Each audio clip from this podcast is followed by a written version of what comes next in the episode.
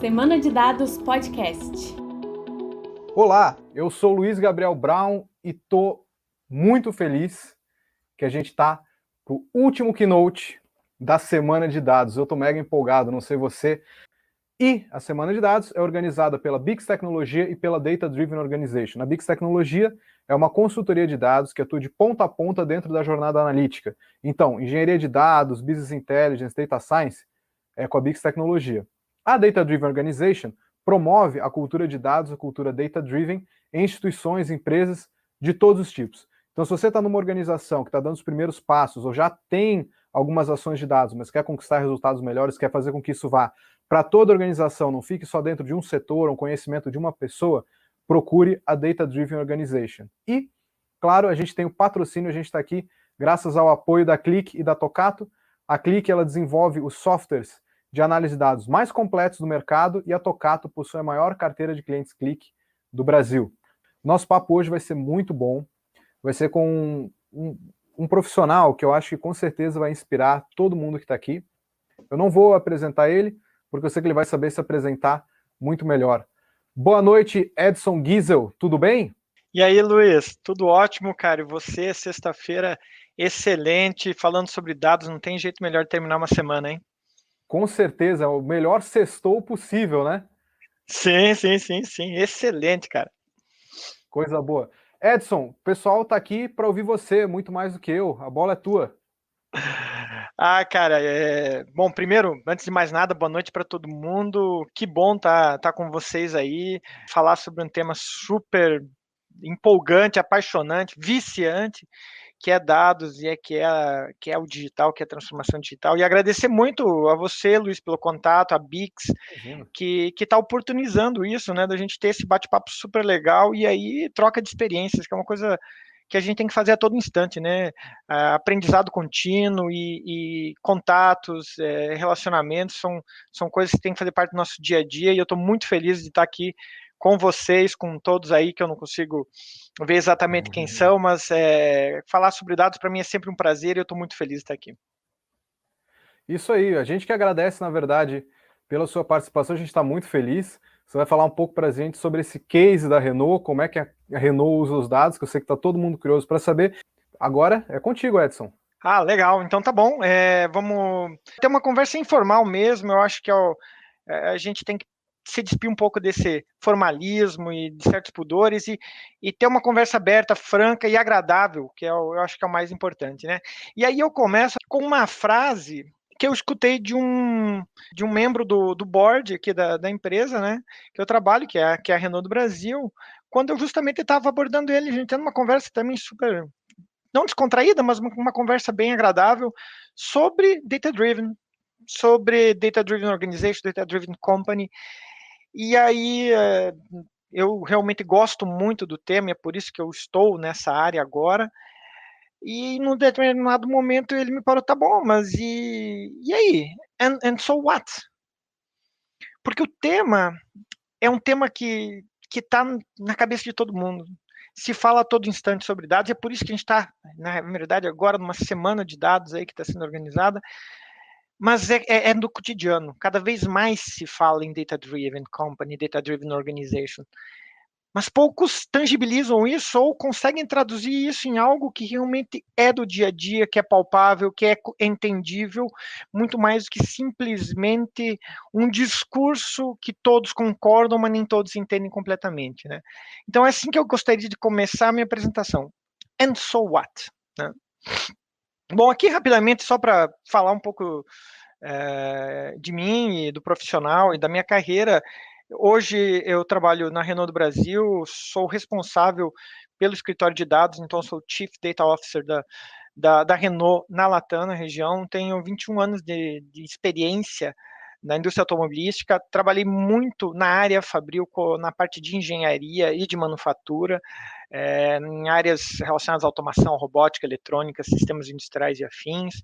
Depois a minha carreira foi para a área de TI, por toda a afinidade que eu tenho com a área de TI, né? E desse, dessa área de TI eu migrei por diversas áreas, é, num primeiro momento muito parceiro da área industrial, depois disso para uma área mais de planejamento e estratégia, e por fim, é, agora é, com a, com a responsabilidade de ser o, ser o organizador, o, líder do time que trabalha com o escritório de dados. Né? Eu sou formado eh, na UFSC, em Santa Catarina, é, em controle e automação industrial, e também fiz diversos cursos, um deles, principalmente, aí que dá para fazer relevância, que é em gerenciamento de projetos, mas muita coisa na área também de, de gestão é, e, e, também métodos ágeis, então tem hoje bastante formação que é um pouco periférica essas duas aí. É, tenho 44 anos, casado com uma filhinha linda que está louca para pular aqui na frente da câmera daqui a pouco. Adoro jogos, esportes, pratico muita corrida e tudo mais, e futebol, mas futebol agora mais para só para assistir, né? E eu sou entusiasta da transformação digital e de pessoas, é, e as coisas se misturam demais, porque não se faz uma, não se faz transformação digital, não se, não se fala em dados sem pessoas, então sou muito falante. Aliás, Luiz, se o tempo começar a estourar, você vai ter que me interromper, porque eu, eu gosto muito de falar e sou apaixonado por esse tema, então é muito fácil ficar falando muito sobre isso. Bom, se fala em dados a todo instante, a todo momento, está na cabeça de todo mundo. Mas desde quando? E por que agora? Né?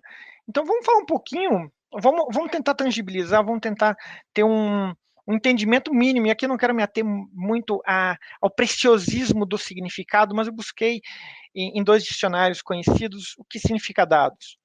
E, e aí, para resumir, né, são fatos que ajudam a tomada de decisão. São fatos, são informações que ajudam na tomada de decisão.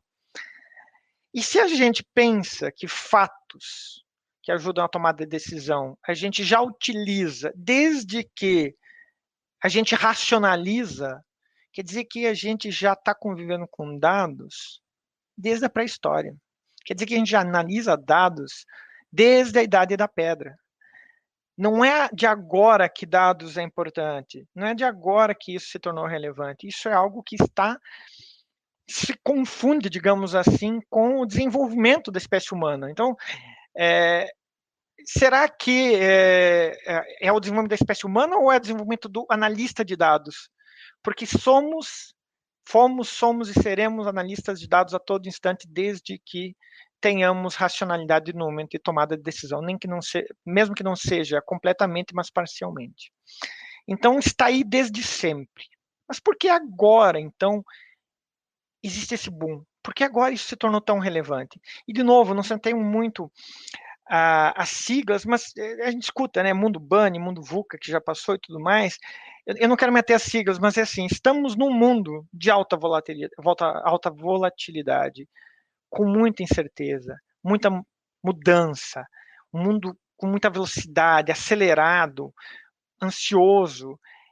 Então, esse mundo exige tomada de decisões mais assertivas, exige tomada de decisões mais rápidas.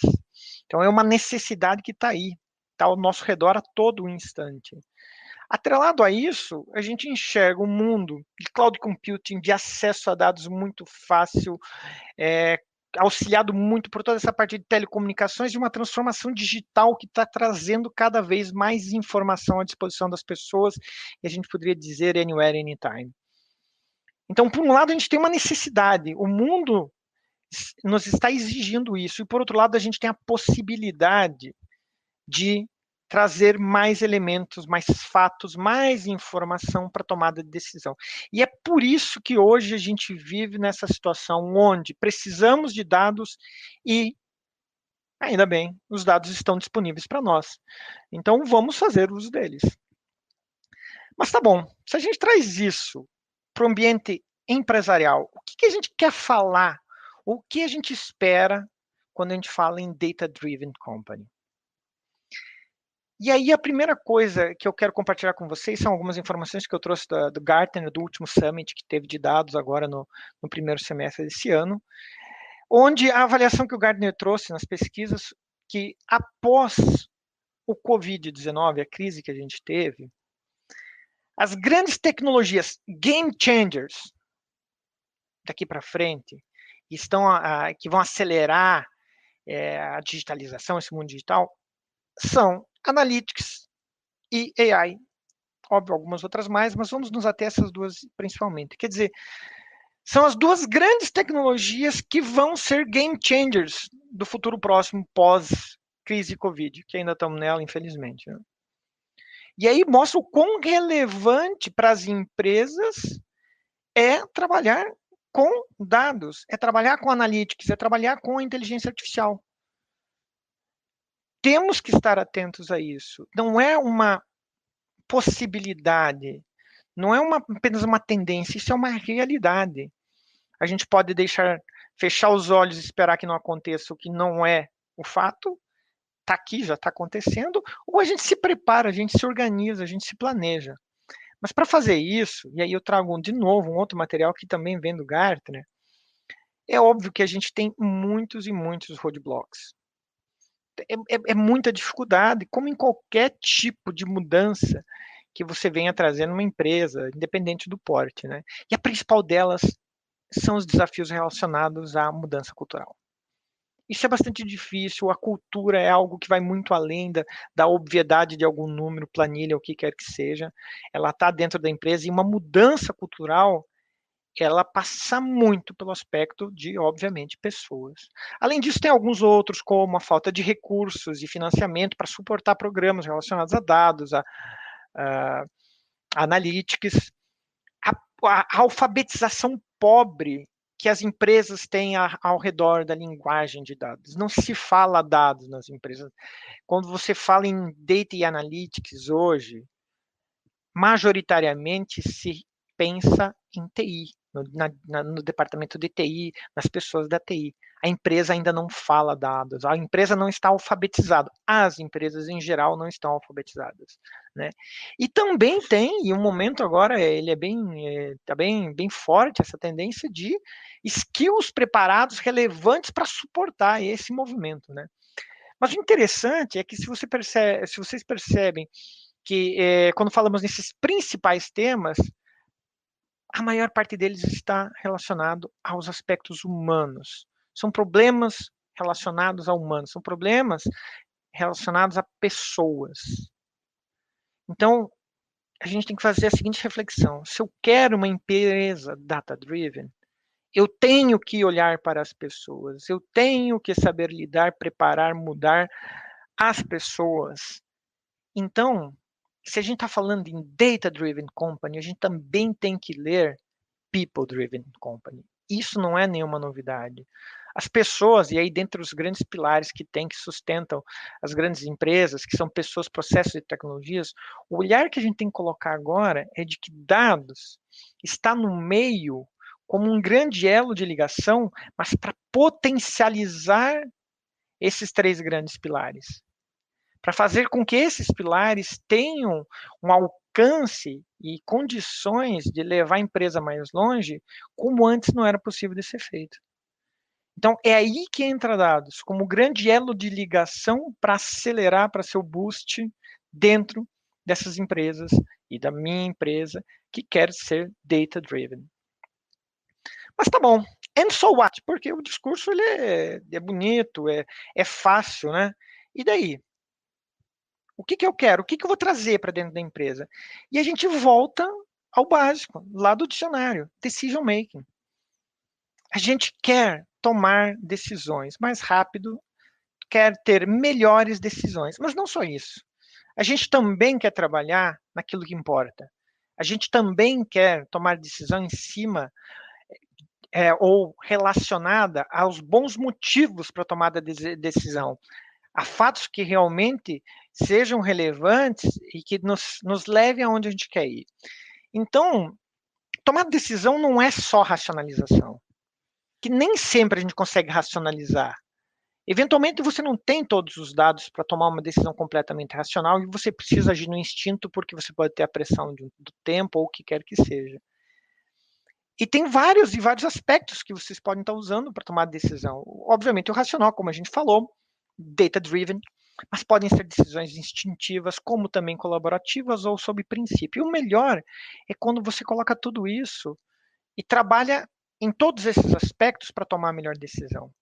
Agora, a racionalização e o uso de dados é interessante porque quando você começa a olhar o mundo e a velocidade que o mundo tem girado hoje em dia, esse mundo Bunny, VUCA, como eu, como eu citei anteriormente, Eventualmente, você pode até tomar decisões que sejam instintivas ou em outros aspectos que não os racionais.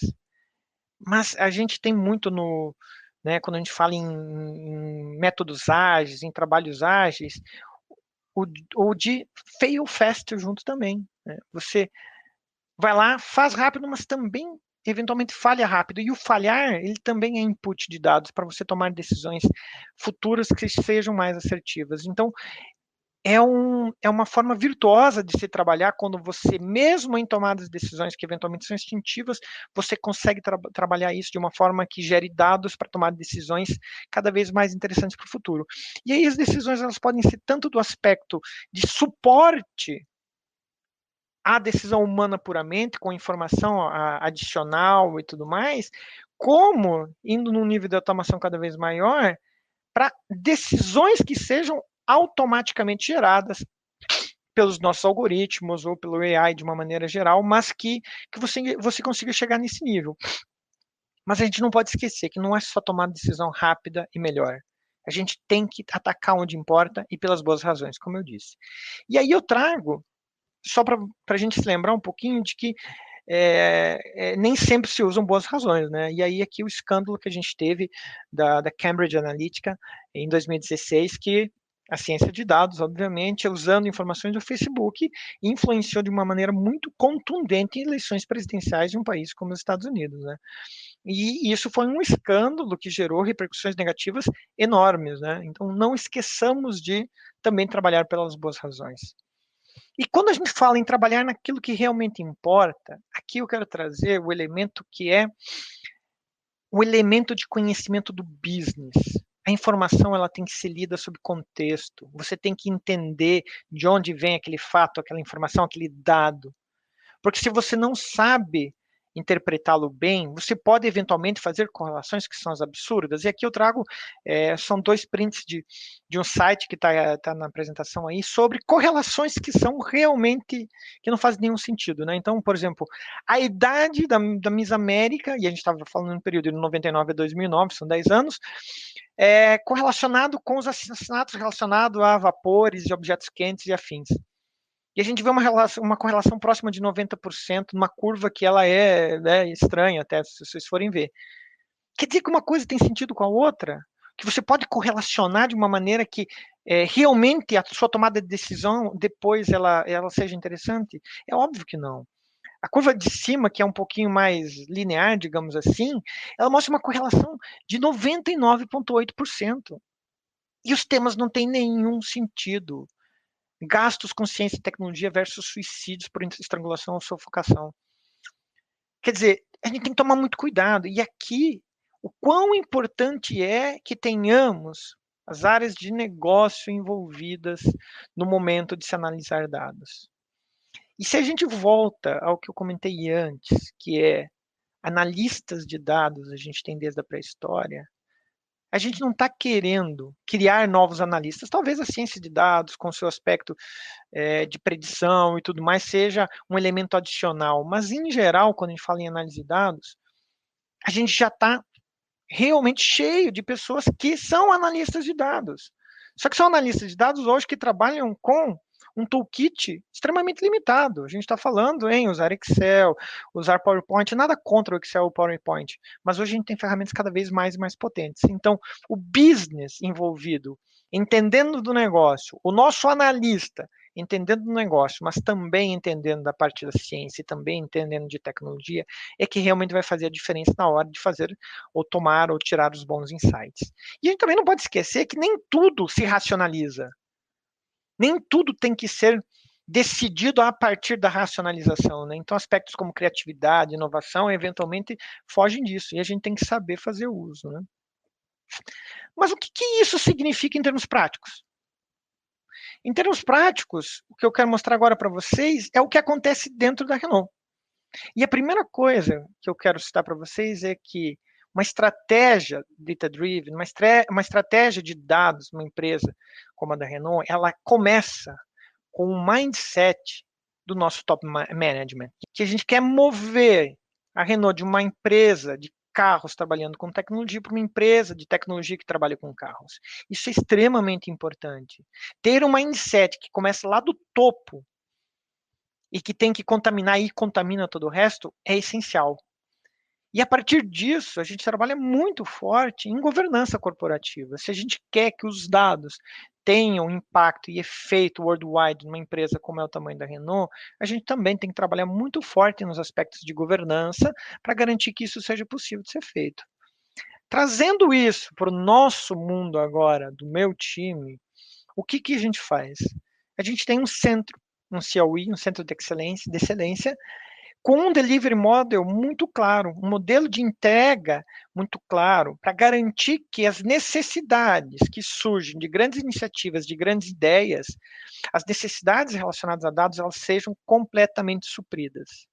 A gente não trabalha com gestão massiva, e isso é uma realidade, digamos assim, é uma boa prática de mercado, todo mundo, todo mundo não, mas em geral se escuta é, falar de que em gestão massiva ela é, ela é ruim em termos de velocidade, ela é ruim em termos de garantia de qualidade, então a gente não faz isso. E a gente reutiliza muito, a gente garante através da estratégia corporativa uma reutilização forte de dados. Para trabalhar nas iniciativas que são realmente as prioritárias para a rentabilidade da empresa. Aí, se vocês recordam dos grandes roadblocks que eu citei antes é, no material do Gartner, é, recursos, que é sempre um problema. A gente otimiza recursos. Se eu coloco o meu centro de expertise, de excelência, é, orientado a trabalhar com as iniciativas prioritárias, eu otimizo meus recursos. E eu também garanto que, dentro dessa iniciativa, os meus aspectos de qualidade, data quality, estejam assegurados. E com prioridade, com foco, eu acelero esta iniciativa ao invés de me concentrar e pulverizar todos os meus esforços em diversas iniciativas. Por último, e talvez junto com o mindset do top management, a coisa mais importante é o data literacy, é a alfabetização. Se, se a gente quer uma empresa data-driven, a empresa tem que saber falar dados. E a empresa não é a área de TI. A empresa é muito maior do que a área de TI. A área de TI é uma parte da empresa. E a gente tem que levar este conhecimento para toda a empresa. Então, a alfabetização de dados dentro da empresa é chave para que a gente consiga começar, para a gente comece a mudança cultural, para que a gente consiga colocar a empresa nesse outro patamar onde nossos analistas sejam analistas de dados com um toolkit diferente não sejam analistas de dados que têm que trabalhar com ferramentas de dados da pedra. Dados tem que ser o novo pacote Office. Imagine se hoje, para fazer alguma coisa no Excel ou no PowerPoint, a gente é, devesse pedir para o departamento de TI fazer através de um TXT que, que fosse recebido ou uma folha impressa, o que quer que seja. As informações e o que se gera de resultado em cima de, um, de, um, de, de ferramentas como essas nunca atingiriam o potencial que hoje se tem, sim, pelo simples fato de que TI seria um cotovelo, seria um gargalo.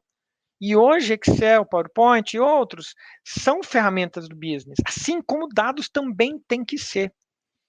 E veja, algum tempo atrás se, se, perguntava numa entrevista de emprego se as pessoas conheciam do pacote Office. E hoje não se pergunta mais.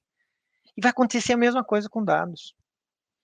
E a questão não é se você deve ou não entender de dados, ser alfabetizado em dados. A questão é que se você não for, o seu concorrente vai ser. Porque não vai ser mais um diferencial, vai ser uma necessidade para se fazer o que se espera nesse mundo tão complexo, tão incerto, tão volátil. Então, data literacy dentro da empresa é chave. E o que a gente tem feito dentro do data literacy? Hoje a gente trabalha com uma comunidade de data citizens. A gente já tem 200 pessoas é, frequencialmente envolvidas e são pessoas que não têm nenhuma relação direta com TI. São pessoas que trabalham na área da, da qualidade, do RH, financeiro, o que quer que seja, e que nunca teve uma abordagem é, ou que, não, que tivesse uma aproximação com o tema de dados. E a gente trabalha com esta comunidade justamente acelerando o conhecimento. Através de quê? Através de treinamento, que é meio óbvio, mas também mentoria, benchmarks que a gente faz, frequente. É um movimento bottom-up extremamente importante de pessoas que querem estar ali, que estão interessadas nisso porque veem nisso algo importante para a carreira, para a vida delas, como também para resolver problemas que estão ali no cotidiano ou eventualmente grandes problemas. E o que a gente faz nessa comunidade é que a gente busca acelerar esse conhecimento em termos práticos. A gente tem data, eh, data labs preparados para que as pessoas experimentem, para que as pessoas façam uso do conhecimento dela, testem sem pudor, sem medo, sem receio. Não, não são é, labs que podem gerar automatização pura, completa, de um momento de uma solução de Go Live, mas que no resto permite que as pessoas abordem todos os aspectos relacionados a dados e façam o que elas bem entenderem. E isso gera uma aceleração do conhecimento enorme. E a gente acrescentou a isso uma esteira de, é, de aceleração com pessoas especializadas de TI para garantir um final tuning eventualmente de uma iniciativa que é muito boa e que a pessoa está desenvolvendo por iniciativa própria, aprendeu e começou, mas que para fazer aquela último, aquele último last mile falta um conhecimento ou ela vai demorar bastante, mas é uma iniciativa interessante para a empresa e vale a pena que a gente acelere. Então, através de um, de um squad que a gente montou com product owners que vem da área de negócio, a gente pega essas iniciativas que estão sendo geradas pela comunidade, a gente prioriza elas e então acelera para que daí a gente tenha, obviamente, é, um ganho que seja antes do que previsto se fosse feito por um data citizen e essa pessoa acompanhe no modelo de mentoring. E aí o que acontece quando a gente faz isso? A gente tem o que a gente chama de uma estratégia de ganha-ganha, porque as pessoas estão se desenvolvendo, são as pessoas que estão interessadas, estão ali num aprendizado realmente hands-on, mas também a empresa, através dessas iniciativas, dessas ideias, desses insights, está sendo beneficiada. E quando a gente pensa nisso como um funil, quanto mais gente tiver gerando ideias, insights, em cima eu posso ter 100 ideias, muitas não vão dar certo. Algumas vão dar, mas tem pouco impacto, talvez para o cotidiano da pessoa. E algumas poucas são as grandes pepitas, que podem fazer o diferencial para a empresa. Se eu aumento esse funil, em vez de 100 ideias no início, eu tenho mil, é óbvio que eu vou ter mais pepitas na ponta. E a partir disso, com a boa priorização e acelerando, a gente faz, tem uma esteira de industrialização, para que depois isso vá em Go Live. E aí é onde a gente chega, no, no verdadeiro win-win, onde as pessoas ganham, e aí se recordem sobre People Driven, e a empresa também ganha. E a mensagem que eu quero deixar aqui no final é de que a gente não quer transformar todo mundo em cientista de dados ou analista de dados. As pessoas já são analistas de dados. O que a gente quer é prover ferramenta para que essas pessoas façam cada vez melhor o que elas já sabiam fazer. E se eu olho isso para dentro da empresa, esse movimento é óbvio. É inevitável, não é uma tendência, não é uma possibilidade, é um fato. Já está aqui, já está batendo na nossa porta, já entrou na nossa casa.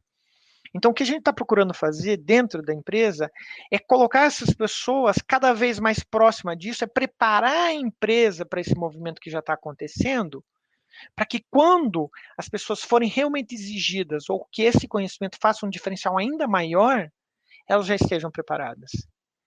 Então, essa é a grande mensagem que eu queria deixar no final. É muito importante não que a gente pense em simplesmente novos profissionais. A gente tem que pensar que esses profissionais já faziam isso. E o que a gente está trazendo para eles é uma nova realidade para fazer cada vez melhor o que eles já são bons em fazer. E é isso, Luiz, que eu gostaria de, de apresentar para vocês, pessoal. É, agradecer, obviamente, por, por esse espaço, por, por essa oportunidade. Estou muito feliz e agora aberto aí para a gente explorar alguns aspectos é, aí que vocês, vocês queiram. Nossa, foi excelente, Edson. É, eu também anotei algumas coisas que só. As Ótimo. coisas mais chamaram a atenção da sua fala. É, o primeiro, quando você falou assim, ah, para muita gente, quando você fala em dados, você está falando de TI. Isso aí é uma verdade, eu acho que inquestionável. Todo mundo que já chegou para conversar com dados em algumas empresas, acha que assim, não, você tem um rapaz lá, sabe, que ele cuida da internet, cuida de uma porrada de outras coisas, e esses dias ele mexeu com o Excel. A gente é bem guiado por dados, ou seja, não faz a menor ideia do que é isso a gente vê, às vezes, uma evolução dos profissionais da TI, eles começarem a trabalhar com dados, que é uma evolução excelente, né? Que nem muito bem você comentou também, anotei aqui.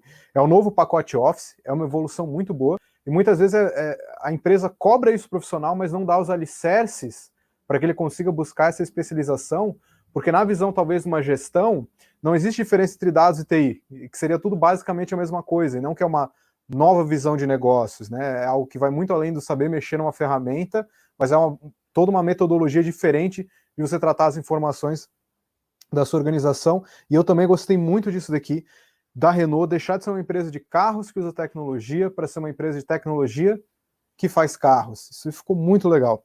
Mas a minha pergunta, eu vou aproveitar aqui o, o meu poder, eu vou fazer uma pergunta que eu mesmo quero fazer, é a seguinte: eu queria que você contasse um pouco mais para a gente, que eu achei isso uma iniciativa incrível. Não é em todo lugar que a gente vê isso aí, não. É, nós tivemos muitos palestrantes, muitas pessoas que cederam cederam tempo, falaram com a gente aqui nessa semana, mas é a primeira vez que eu escutei uma iniciativa como o Renault Labs. Uma iniciativa que você pode deixar as pessoas experimentarem, pode deixar as pessoas produzirem. E daí eu queria que só que você contasse um pouco mais para a gente, afinal de contas, é, como é que funciona esse Renault Labs? É um, é um time, são pessoas que procuram, elas se unem, elas chegam a desenvolver alguma coisa, é um pessoal de BI, de engenharia de dados, de data science, é tudo isso junto, eles prototipam algo. Como é, como é que funciona o Renault Labs?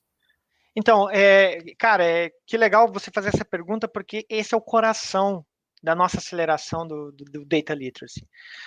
Quando você, a, a, nossa comunidade é uma comunidade completamente aberta, que ela simplesmente exige quando a pessoa tem um interesse, porque é, o movimento, a comunicação, a transferência dessa, desse conhecimento vai vai contaminando a empresa, né? E, e todo dia a gente recebe pessoas da nossa comunidade. A gente faz um onboarding para explicar o contexto geral e tudo mais.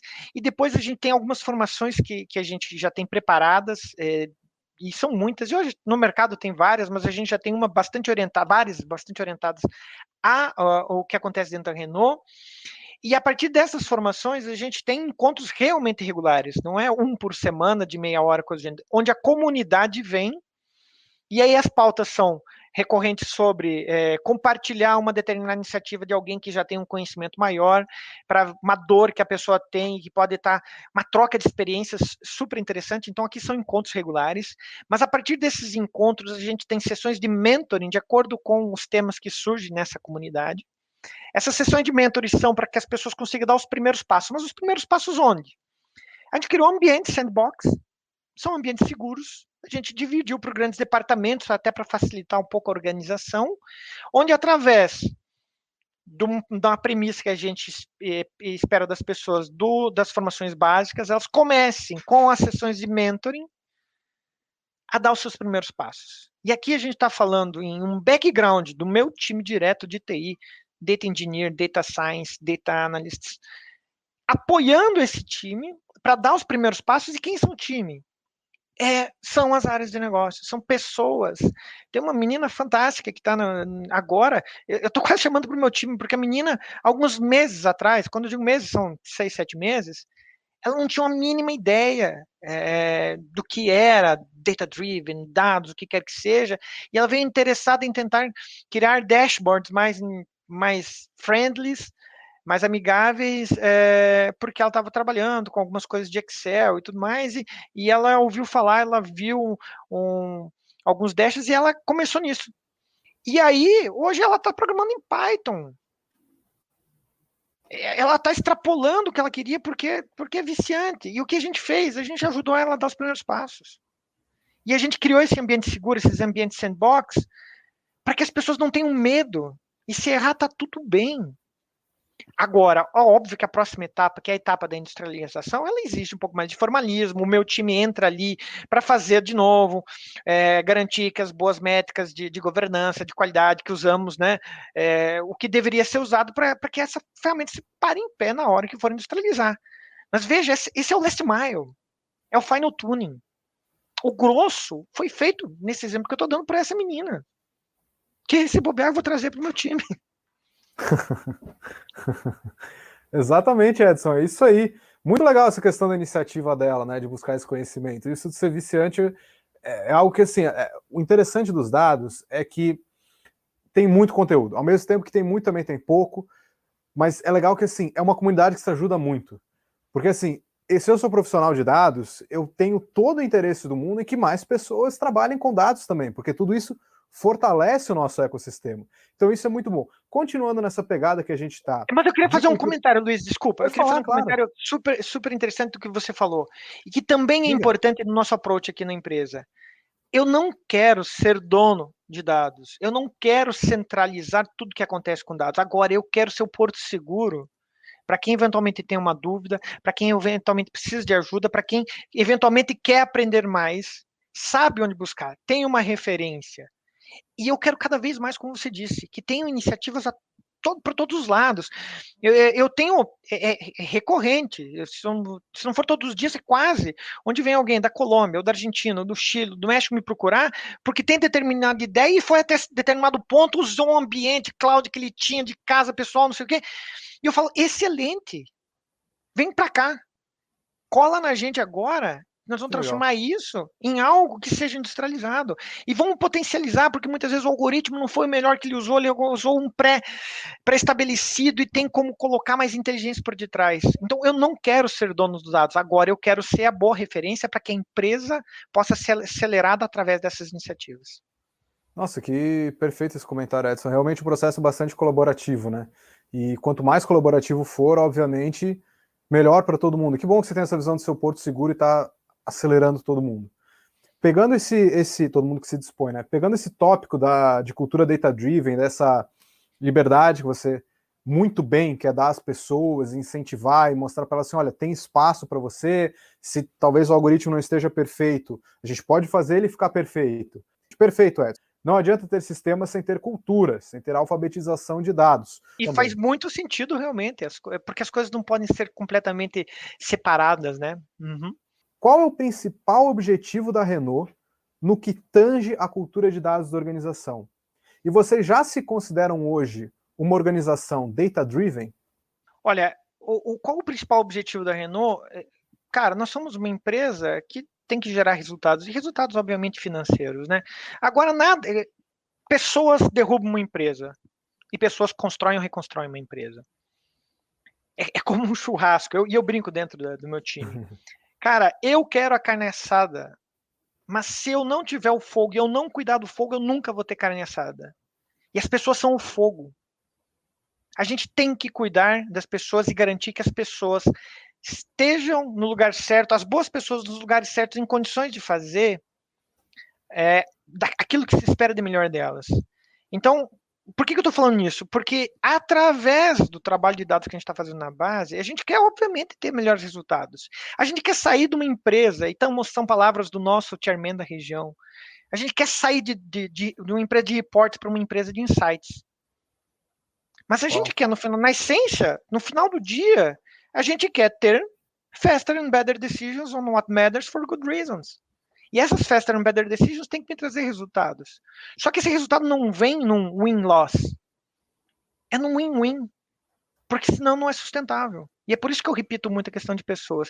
Não é porque ah, somos uma ONG, uma instituição de caridade, muito pelo contrário. Mas nós somos as pessoas que nós somos uma empresa que acredita nas pessoas, porque as pessoas fazem o diferencial, que é ter faster and better decisions, que é ter é, trabalhar on what matters and for the good reasons. Não, não somos uma empresa ainda data-driven.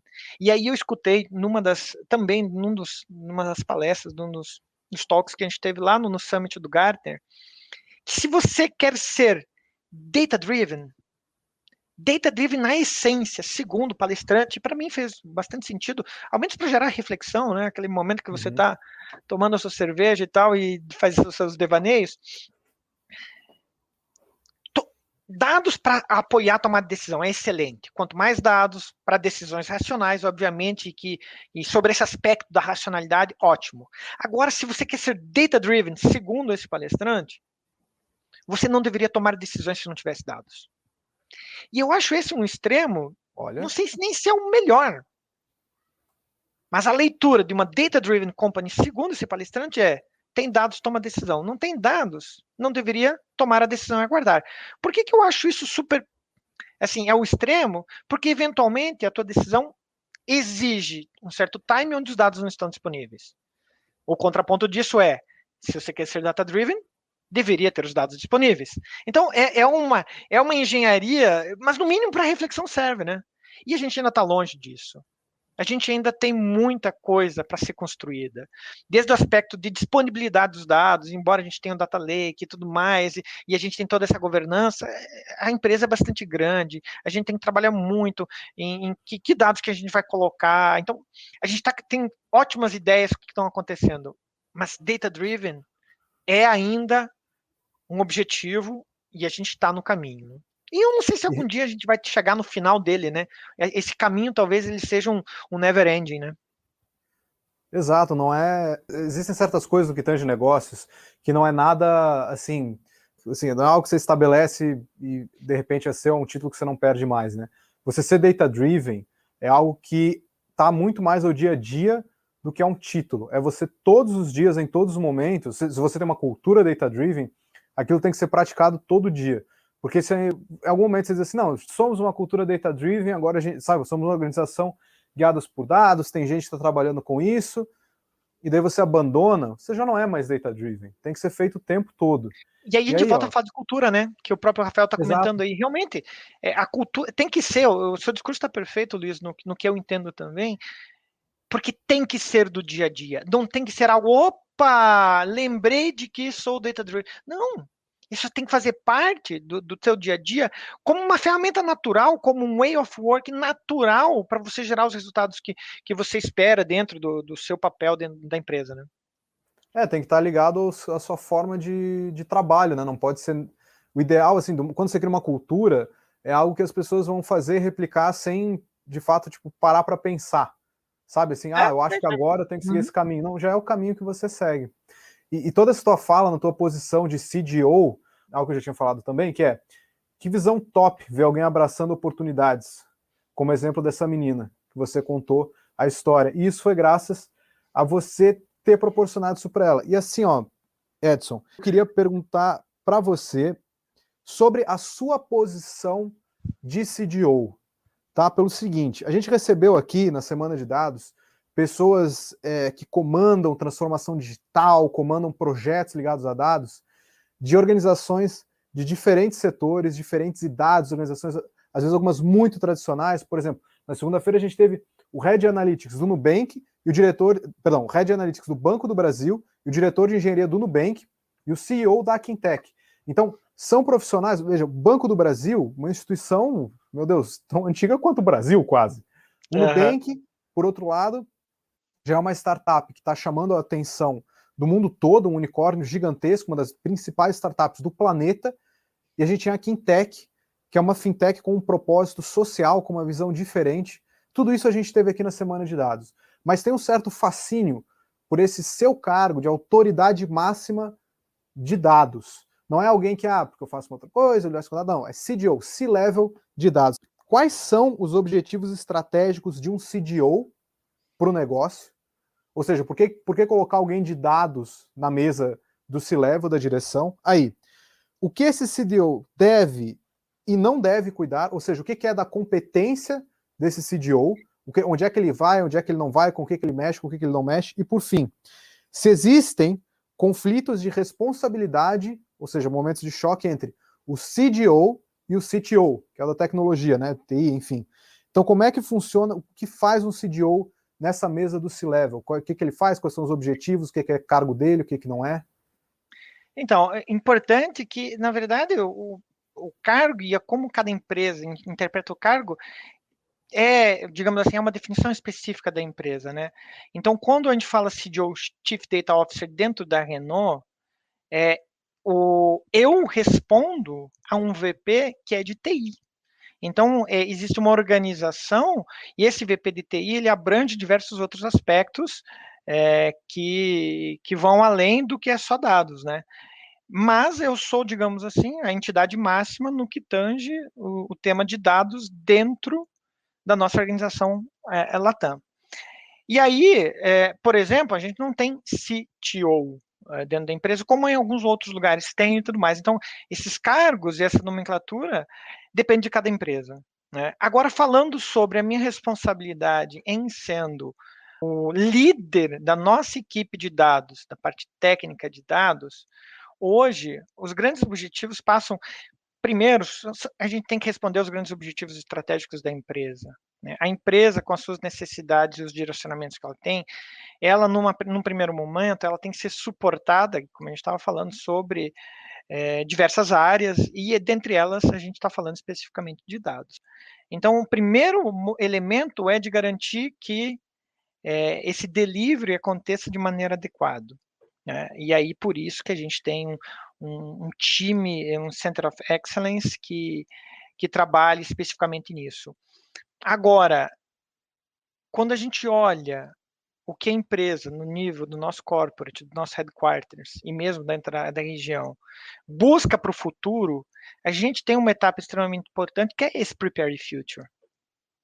Então, hoje, eu posso dizer para vocês que a gente tem é, dois grandes temas é, que, que eu devo responder para a empresa. O primeiro dele é esse delivery que acontece no curto, médio prazo, é, com planejamento, com organização, com garantia que os skills estejam ali, e tem esse Prepare the Future que está muito relacionado ao aspecto do bottom-up, que aí a gente volta a falar em, em, em data literacy, mas também está relacionado a gente conseguir, é, no nível dos nossos VPs, esse level, trabalhar para que a mensagem, e aí especificamente falando de dados, ela esteja entendida.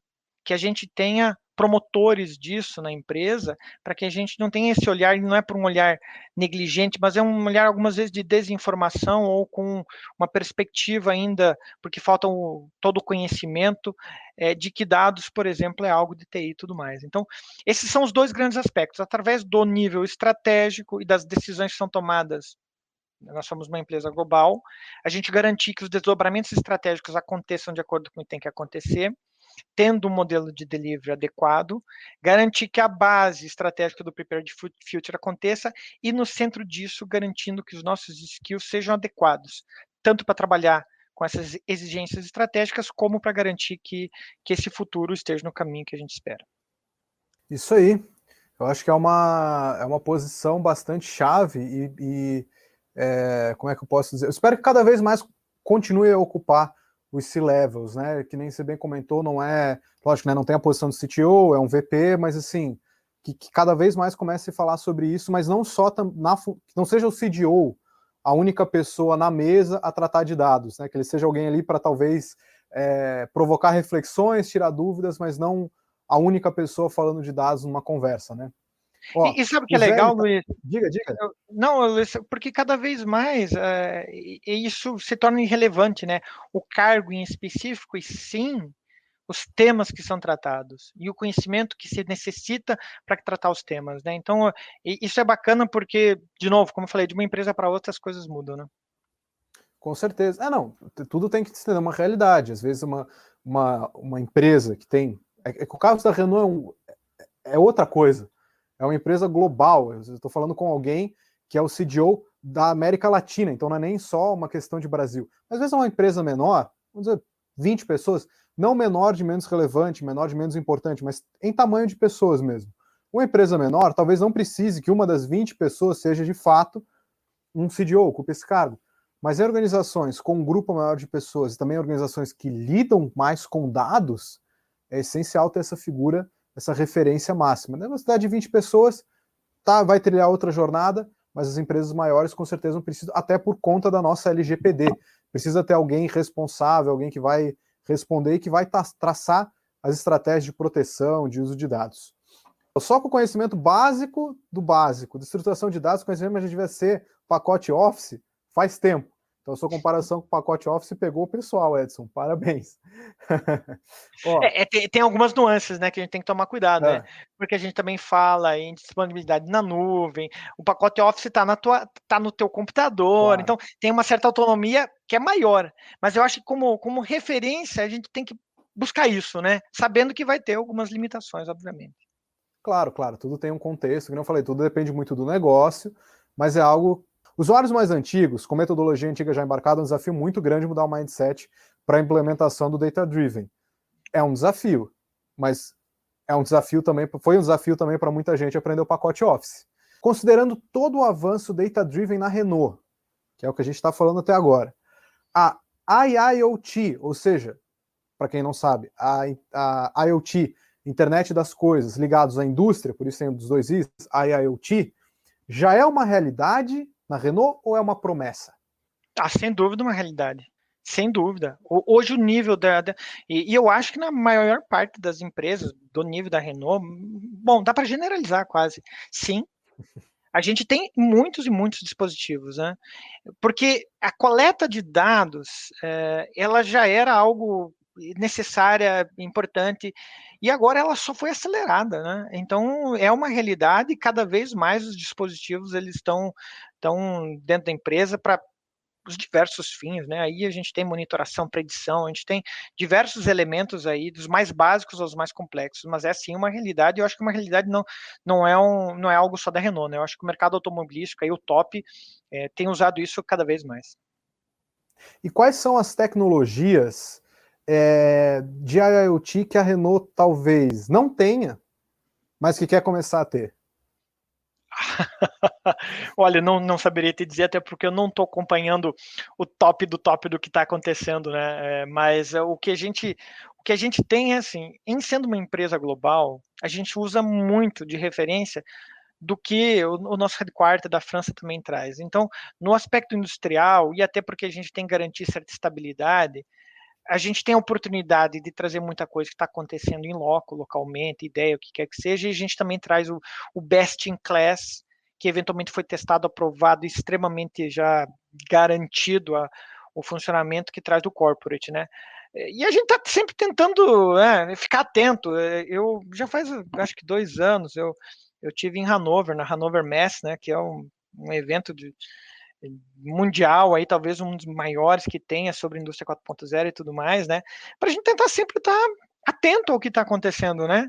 Mas o mundo está andando muito rápido, então talvez a gente já até já tenha perdido algumas oportunidades. Resumindo, eu não saberia dizer o que que o que, que eventualmente a Renault poderia estar tá usando aí, porque tem, deve ter muita coisa no mercado aí que a gente ainda não está aware. A gente falou aqui do IIoT, né, Edson, dessa questão mais ligada à indústria. Você trouxe para a gente uma série de desafios que eu gostei muito de saber. Eu acho que é, eu tenho bastante confiança de que é a realidade de várias outras empresas de indústria, é, não só do, do, do varejo do, do, setor automobilístico, é, mas tenho certeza que várias outras instituições de todos os setores diferentes, globais ou não globais, também estão passando por isso. Eu gostei muito dessa frase é, que você comentou, que as pessoas são fogo e que todo mundo quer comer o churrasco. Mas o nosso papo aqui, ele está muito voltado, né, Edson, para o lado da indústria. Foi perguntado a IoT. A Renault também usa dados para o lado do varejo, do vender os carros, ou não? Cada vez mais, cada vez mais. Eu diria que o mato está alto nesse aspecto, mas sim. E, e, dados a gente sempre usou, na verdade, né? A gente sempre busca ter informações que vêm é, do varejo, do, da área comercial, das vendas, pós-vendas e afins, para tomar as melhores decisões. Isso já é do cotidiano da empresa. O que a gente está buscando fazer agora é acelerar isso, e aí tem iniciativas internas, eh, até por, por aspecto de, de não saber o quanto da confidencialidade, eu não vou citar muitos, muitos, eh, muitas informações, mas o que a gente está buscando fazer agora é justamente é trazer esses insights que eram gerados de uma maneira limitada, pelo conhecimento humano ou pelas ferramentas, né, pelo, pelo pouco que era possível de fazer, e num outro nível, através de algoritmos de, de correlações diferentes, de insights que antes não eram possíveis de ser feitos, e porque também o nível das informações está cada vez maior, né? Então, sim, a gente já usa há algum tempo, e agora a gente tem acelerado iniciativas que a gente está vivendo agora, nesse momento, são iniciativas relacionadas a isso eu, eu não vou dar mais comentários porque eu não sei o nível de, de, eventualmente da restrição da informação, então eu prefiro falar de uma maneira genérica, mas é para garantir que sim, essa é uma realidade de agora, né? Hoje mesmo eu estava discutindo sobre isso e pensando em como acelerar ainda, inclusive. Muito bem. E eu vou fazer então a última pergunta da noite, que a gente falou aqui da indústria, falou do varejo, você falou dos desafios, e tendo uma visão como um profissional que está num cargo ao cargo mais alto de dados, numa empresa cuja marca é, assim, é referência no mundo todo, todo mundo sabe quem é essa marca, é uma marca muito próxima de todos nós. Como é que você vê o futuro da análise de dados, esse setor, esse mercado dentro das organizações? Como é que você vê a análise de dados talvez daqui a uns cinco anos, vai? Olha, é, é uma reflexão interessante, é, Luiz, porque, como eu falei, é inevitável esse caminho, né? Agora, as coisas também se movem de uma maneira muito rápida, né? Cara, alguns anos atrás, quando eu estava falando, eu escutei pela primeira vez blockchain, né? E, inclusive, como eu falei para você, né, para vocês, é, quando eu fui em Hanover, acho que foi há dois ou três anos atrás, eu fui com um, uma das minhas intenções era buscar cases práticos sobre blockchain e naquele momento não tinha. Tinha um da Maersk a respeito, né, de containers e tudo mais, mas, mas quase nada, quase nada, embora se falava muito, né? E hoje em dia já é uma realidade, as coisas estão muito aceleradas. Pensar em cinco anos é difícil prever.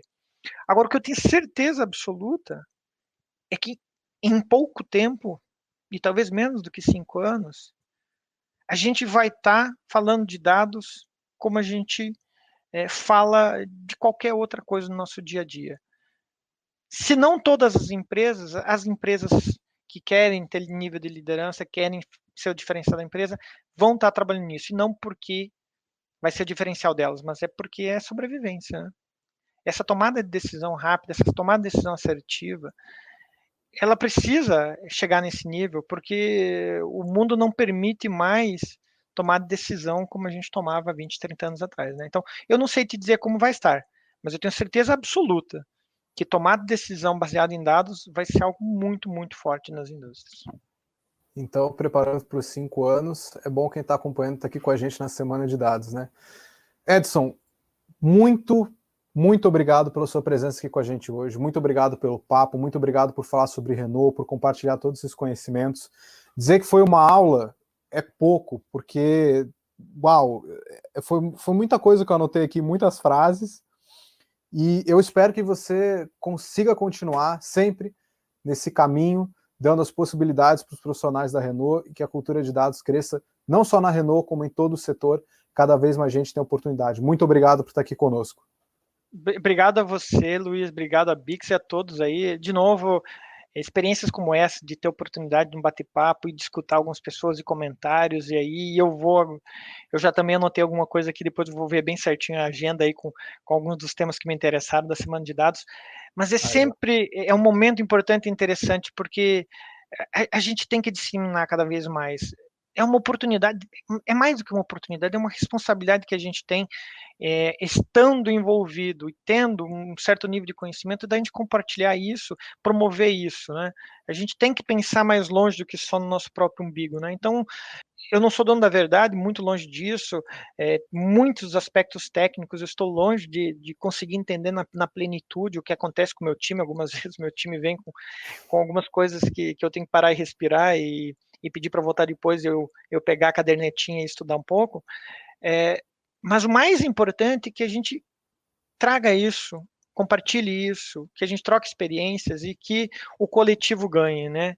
É, a força de um nunca vai se equiparar à força de vários, né? Então a gente tem que trabalhar assim em conjunto. A comunidade de dados ela tem que deixar de existir como comunidade de dados. Todo mundo tem que falar dados. A gente não pode pensar que a gente é um caso, é um grupo de exceção. A gente tem que contaminar o nosso vizinho, nossa rua, nosso bairro, as pessoas do nosso lado, para que a gente não seja alguém à parte, mas a gente faça parte do todo.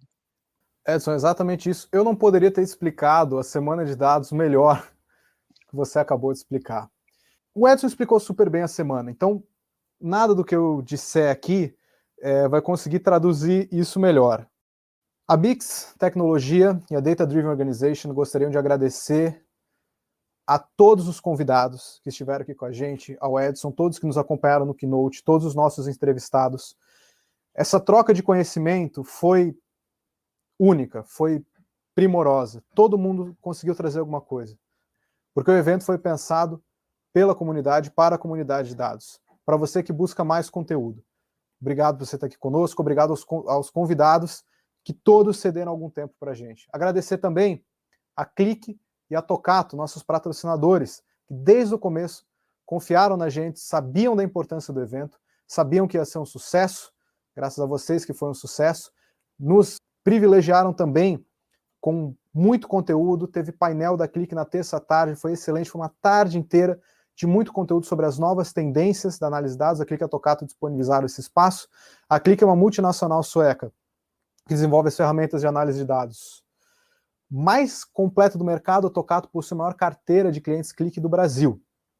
Queria agradecer também a todo mundo que ajudou a semana de dados acontecer, a nossa equipe que está aqui conosco, a Isa, a Saori, o Rafa, pessoas que, por, por, todas as loucuras, toda essa estrutura que a gente quis fazer, nunca duvidaram que ia dar boa e sempre colocaram muito carinho, muita energia para a semana de dados. E um agradecimento especial, claro, a você que está aqui conosco. A Semana de Dados, o evento de dados mais completo do Brasil.